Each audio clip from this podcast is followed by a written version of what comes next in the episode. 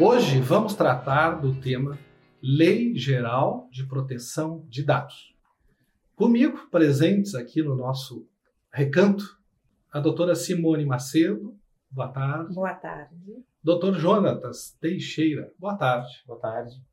Ambos da Sigma Advogados. Comigo, o nosso hospitaleiro, doutor Custódio de Almeida. A casa que nos acolhe. É aqui que a gente se acolhe. Eu sou professor Paulo Ferreira, presidente do Instituto Ecarte, e nós estamos conversando aqui e falando sobre as temáticas que envolvem a educação empresarial. Eu tenho uma curiosidade muito grande, né? Porque a, a sigla, né? Parece que não diz muito, né? Me, me correlaciona muito com informática. E eu estava olhando agora aqui, né, para dar uma pesquisada, o que, que é isso e tal, e vi, olha, lei 13.709 de 14 de agosto de 2018. Parece, né, pessoal, que não é bem tema de informática, né? Parece que tem alguma coisa a mais. Sejam bem-vindos. Obrigada. Doutor Jonathan, o que, que me conta sobre isso? Eu gostaria de agradecer, em primeiro lugar, o escritório Mar de Almeida, Instituto Ecarte, e o que a gente traz sobre a Lei Geral de Proteção de Dados é sempre o conteúdo que é muito importante para as empresas e, além disso, a urgência que nós temos em adequar, em correr ao lado da lei né, para evitar qualquer demanda e prejuízo maior para o empreendedor. Que interessante. É, eu trabalho normalmente com estratégia empresarial. Né? Então, a estratégia ela inicia antes da empresa existir é, é preciso, assim como eu vi me socorrendo aqui do custódio, né?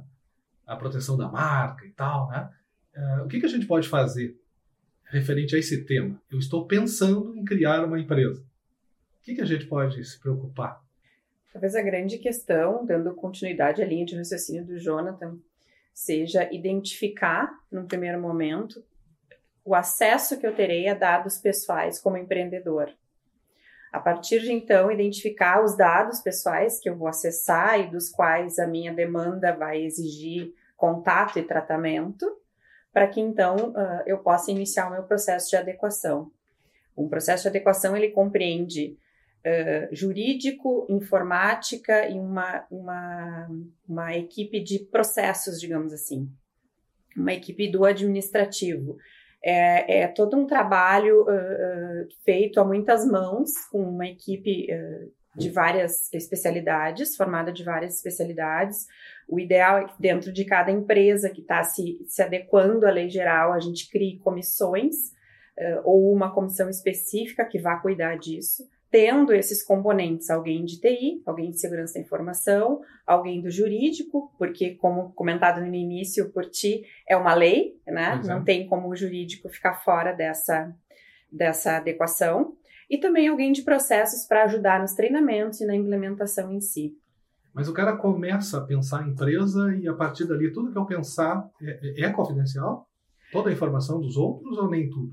Não necessariamente confidencial, né, exatamente, né, Jonathan? Exatamente a lei estabelece maneiras, né, o que a gente chama de base legal, que são situações em que é possível utilizar e manipular, que a lei chama de tratar os dados pessoais de cada pessoa.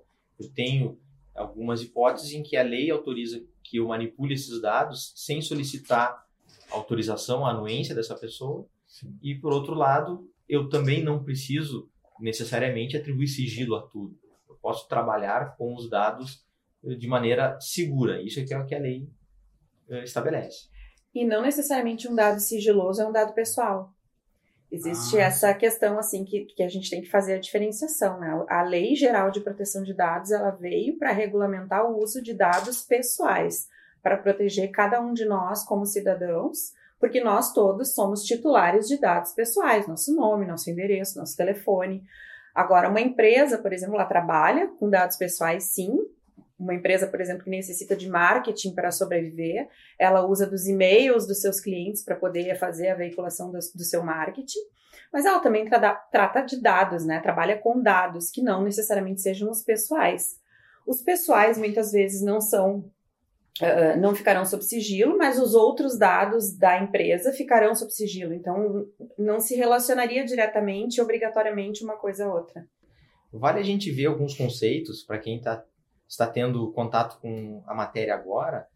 A Lei Geral de Proteção de Dados ela vem como o último, a última ou a mais recente uh, alteração, grande alteração social que a gente percebe na sociedade.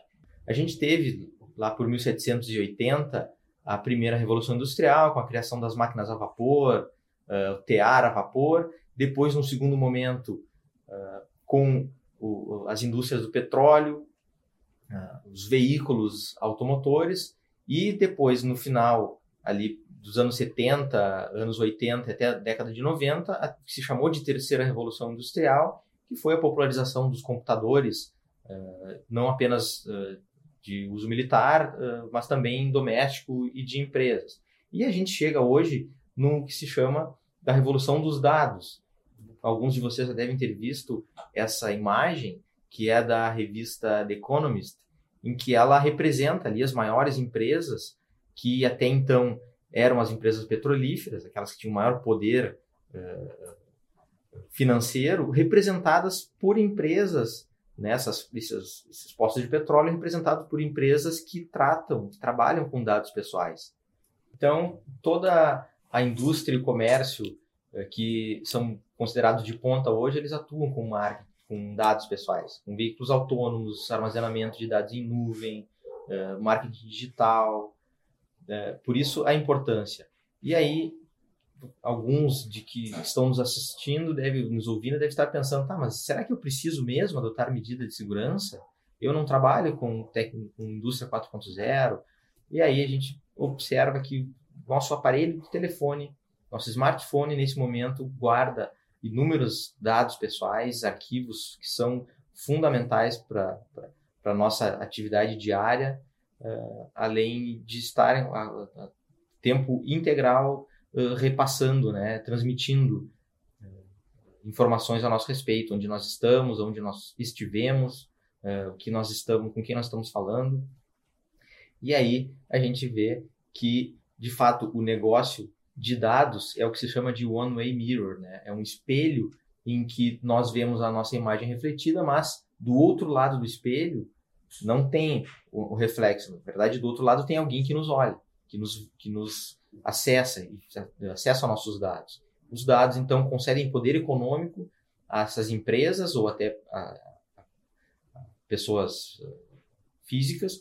Isso autoriza o abuso do poder econômico a partir da violação da privacidade. Por isso, a importância da Lei Geral de Proteção de Dados. A Lei Geral ela nos traz a ideia de que a tecnologia a partir do momento em que ela nos fornece, nos permite trabalhar com dados, esses dados são valores que, portanto, devem ser protegidos pela lei.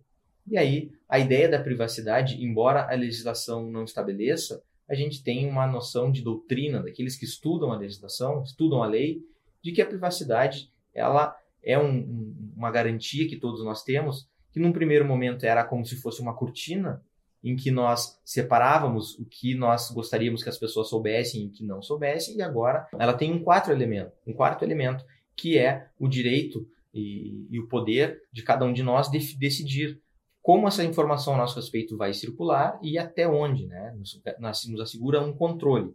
Vejam, por exemplo, aqui como o mundo já está em relação à Lei Geral de Proteção de Dados. Percebam que os países com a economia mais desenvolvida têm, estão uh, em vermelho, que são aqueles em que tem uma legislação mais robusta, mais forte no tratamento uh, e no controle dos dados pessoais. Já os países em amarelo têm uma regulamentação apenas moderada. Alguns países na África sequer nós temos informações a esse respeito, mas a gente consegue ver aí a diferença entre os países e para onde nós queremos, queremos ir e onde deveremos ir conforme a, as trocas econômicas. Né?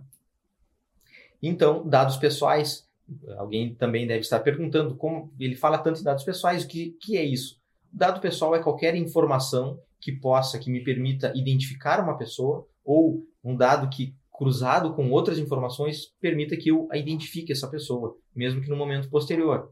Então, nome, endereço, RG ou CPF, comportamento de consumo, por exemplo, até mesmo o número do sapato ou o da roupa, dependendo do contexto, podem ser considerados dados pessoais.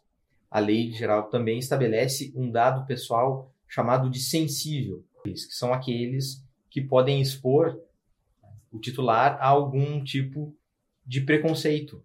Né? Então, eles dizem respeito à origem racial, étnica da pessoa, convicção religiosa, opinião política, inclusive os dados genéticos ou biométricos, que são uh, a impressão digital, por exemplo, uma fotografia, são dados biométricos e, por isso, tem uma, uma regulamentação diferenciada e mais forte pela Lei Geral de Proteção de Dados. É, me parece que ela, que ela é uma matéria assim que, nos, que precisa muito, muito entendimento, né? Sim. Do que é que a gente pode tratar e o que não pode tratar. É essa palavra, né? Exatamente. É, isso diz muito respeito ao sigilo e a ideia que se tinha anteriormente que o sigilo era uma espécie de cortina em que a gente deixava que quem tivesse de fora não, não tivesse acesso às nossas informações. Era a sensação que eu tinha. E hoje em dia não é mais. Hoje em dia a gente tem a ideia do sigilo como aquilo que eu quero que os outros saibam e como eu controlo essa informação. Então, os dados que uma empresa coleta a meu respeito na internet, eu tenho direito de saber como ela está utilizando esses dados e até se ela pode manter esses dados com ela ou não. Então, uh, eu teria aí uma questão é, bem complexa, né? É, que são é. todos que têm acesso a esses dados, né? compreender o que, que pode e o que não pode. Exatamente. O nosso aparelho smartphone, por exemplo, ele está a todo momento emitindo dados pois onde é. nós estamos, mesmo que não que a gente não tenha essa pretensão. Uhum. Se eu tirar uma fotografia aqui, vai registrar onde é que foi tirado. Então ele sabe onde eu estou, onde eu andei, então, são informações que a todo momento estão sendo, estão sendo transmitidas. Pois é. Eu, tra eu trabalho, basicamente, a minha área de profundidade é neurociência. Né? E aí a, a, eu tenho visto eh, as pessoas dizendo que é neuromarketing e tal. Na verdade, é mais ou menos, né? Mas eles estão se utilizando muito dessas informações uh, geridas ou repassadas né, pela telefonia celular, né? Inclusive com logaritmos que conseguem saber o que o cara deseja, né? Não, mas hoje tudo. Se tu faz uma, faz uma pesquisa né, num site de buscas, depois nas redes sociais aparece propaganda daquilo o tempo todo, sem que tu tenha né, solicitado. E assim vai. E aí, eu como pessoa, ah, até onde eu entendo que isso pode ou não pode, como é que eu faço? Né? Até que ponto isso invade a tua intimidade, a tua é, privacidade? É, é. Tem um exemplo bem interessante do sujeito que quer ser hacker. O que, que ele faz quando ele quer ser hacker? Ele vai no Google e pesquisa Sim. aquela informação que ele está atrás. Claro. E aí ele bota, por exemplo, lista de pessoas, listagem de exames de hepatite, por exemplo. E aí bota type file, bota o tipo de arquivo que ele quer e põe XLS, que é o uhum. arquivo do Excel. Ele vai ter acesso a exames que as empresas, as secretarias de saúde compartilharam com outras empresas na internet e que ficaram e estão disponíveis. Então, esse é um exemplo de, de como os nossos dados estão uh, à disposição. Isso que eu falei é uma coisa simples, Sim. não precisa nem de um complemento para fazer essa pesquisa. E a empresa que fez isso, que disponibilizou indevidamente, com toda certeza, sem interesse em disponibilizar, ela abriu um flanco, ela tem um, uma, está correndo um risco uh, muito grave. Pois é, e como é que essas empresas elas podem se, se resguardar né, de ter uma possível sanção, né, um, um pouco até uma ação judicial? Qual, é, qual o procedimento que deve ser seguido? Uma empresa sabe que está de acordo com a Lei Geral de Proteção de Dados a partir do momento em que ela tem todo o seu projeto de adequação implementado. Ah, um projeto não é algo simples, né? A gente faz uma série de check-its ali na, no andamento. Uh, uma das questões é que a política de privacidade esteja ok com, com a realidade da empresa, com a, a vida da empresa, efetivamente. Ah, uma outra questão é a política de segurança da informação, que tem, que tem que estar de acordo com as normas ISO 27001, por exemplo. Assegurando que as informações sejam devidamente tratadas e as rotinas dos funcionários, como uma coisa simples, né? O levantar da mesa e deixar o seu computador aberto sem uh, desligar, para, sem uh, deslogar e depois ter que logar novamente, é, uma, é algo simples, mas que garante segurança da informação. Então, é, por isso que também se dá muito destaque para a questão do treinamento, porque são pequenos detalhes que a gente vai olhando diariamente e mergulhando no, no, na empresa, no dia a dia da empresa, para saber se efetivamente aquilo está sendo implementado. Não é algo que se diz, ah, agora eu estou ok porque a minha política de segurança da informação está online, está implementada, está criada, ou a minha política de privacidade está criada. Não, não é algo simples nem da noite para o dia, é um processo que requer muito treinamento e, e revisão de muitos documentos. Para complementar o que a Simone disse, a lei estabelece o que fazer, mas não estabelece como fazer. Uhum. E aí a gente vai cruzar né, uh, regras de compliance uh, para poder demonstrar Sim. que adotou as medidas necessárias. Sim. Tanto que o legislador, quando criou a lei, ele se deu conta de que não há meios uh, em que a gente assegure, garanta a segurança de dados integralmente, 100%. Mas caso ocorra um incidente, dados perdidos ou dados vazados, e a autoridade nos notificar, a gente tem que comprovar que adotou as medidas adequadas.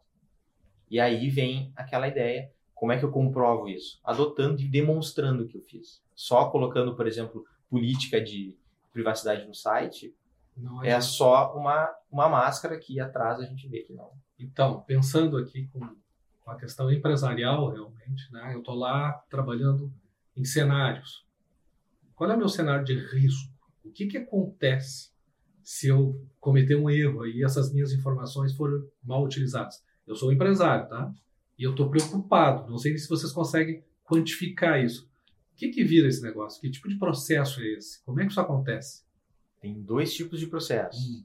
Tem o judicial, que a gente já conhece, que além de todas as regras de direito à personalidade, dano moral, agora, além de, de, desse embasamento, tem a Lei Geral de Proteção de Dados e tem uma autuação que se chama de administrativa, que a Autoridade Nacional de Proteção de Dados pode imputar, pode uh, estabelecer contra a empresa que não adotar as regras devidas. E quem é essa autoridade? Essa autoridade foi constituída pelo, hum. pelo Poder Executivo, ela tem personalidade jurídica própria uhum. e ela tem poderes de autuar. Essa autuação ela pode ocorrer de maneira de simples advertência ou até suspensão do tratamento de dados e até, depois, num, um caso mais grave, de aplicação de multa de até 2% da, do faturamento da empresa. É, a NPD, que é, o, que é a agência reguladora, digamos assim, a Anatel, a ANAC da Lei Sim. Geral de Proteção de Dados, ela ainda está regulamentando algumas coisas, alguns, alguns gaps da lei.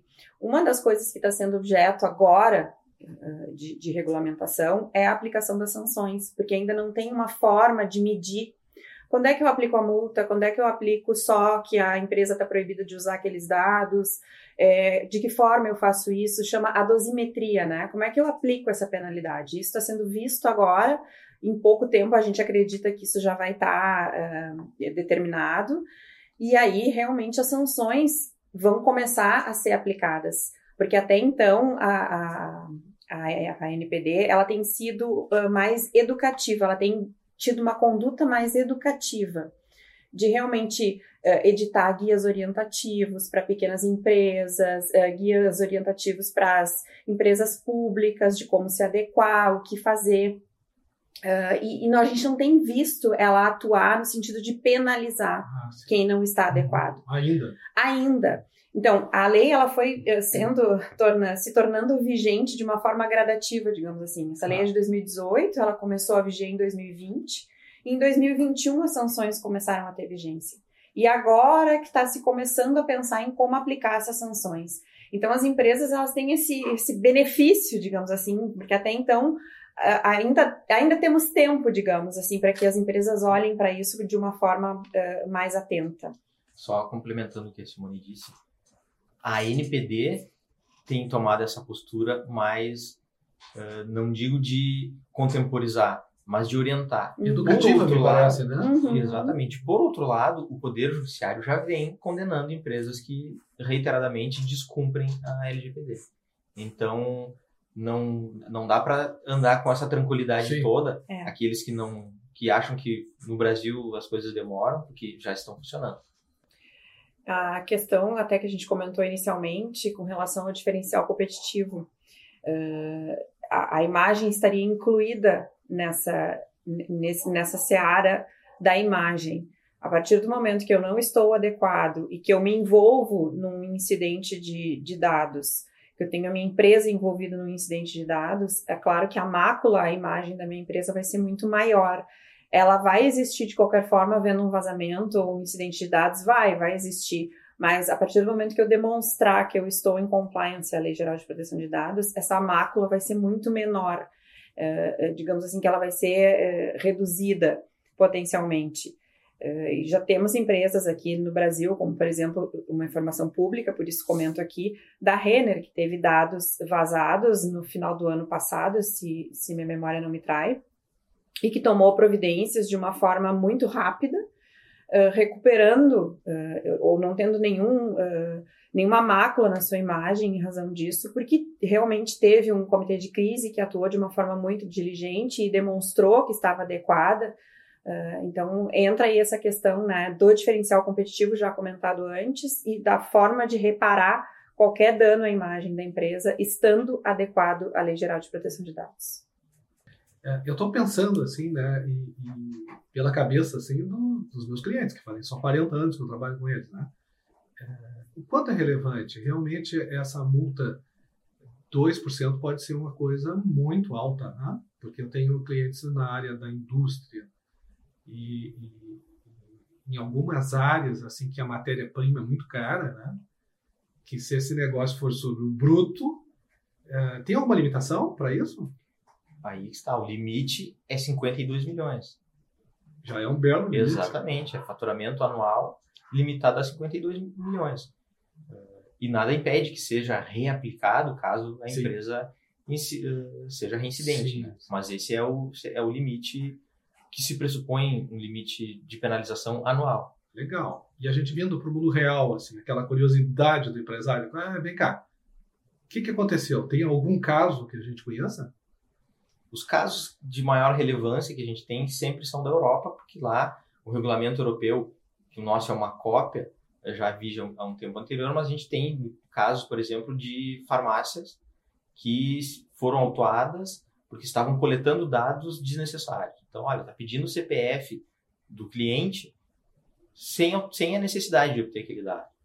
Certo? Não era para cadastro de desconto, não era para, em razão de comunicar a autoridade sanitária, não. Estava coletando, foi autuado, se negou a adequar o seu procedimento e foi penalizada com multa. E alguma questão assim de empresas da área da indústria ou da área de prestação de serviço? Tem algum caso que lembre assim vocês? Tem um caso relevante que foi no Transurb de São Paulo, é, que eles estavam colhendo dados biométricos, é, alegando a questão da segurança de quem transitava pelo Sim. Transurb. E isso foi uma questão uh, bem falada, o Ministério Público se envolveu, porque o Ministério Público também atua em nome Claro. da sociedade, e aí, havendo coleta de dados indevidas, ou sem a devido, o devido consentimento, ou sem a devida justificativa legal, uh, ele entra, né, autua, instaura uh, inquérito civil, e nesse caso foi o Ministério Público que se pronunciou, uh, determinando que esses dados, que essa filmagem não fosse mais feita, uh, porque estava havendo um- uma violação à privacidade, à intimidade das pessoas. Uh, não, não tenho em mente aqui valores para a respeito Mas desse houve caso. um impedimento. Mas houve, sim, houve essa determinação. É, no- notem que, que este tema realmente, né, ele, ele faz com que a gente convide vocês para nós voltar e conversar um pouco mais sobre isso. né? Tenho certeza que quem está nos assistindo eh, teve uma noção da complexidade. Eu acho que, além de relevante, né, ele é complexo né, e ainda carente né, de muita aprendizagem. Né? Não te parece, Gustavo? Ah, Se a gente pensar que a lei tem quatro anos, mas ela ainda é nova, né, é tudo muito novo ainda. Eu tenho certeza a grande maioria das empresas ainda não está adequada. Né, e muitos não sabem nem como se adequar. Então, acho que por isso que é importante a gente trazer esse assunto e orientar as empresas para pelo menos buscarem auxílio para se adequar à lei, porque sozinho é difícil. Tá? Tem que ter um bom conhecimento para que seja bem implementado. Senão a gente pode chegar, né, que nem o Jonathan falou, chegar a 2% né, do, do faturamento anual, acredito que seja do líquido, né, mas que seja 2% do líquido anual é um valor bem significativo para qualquer empresa.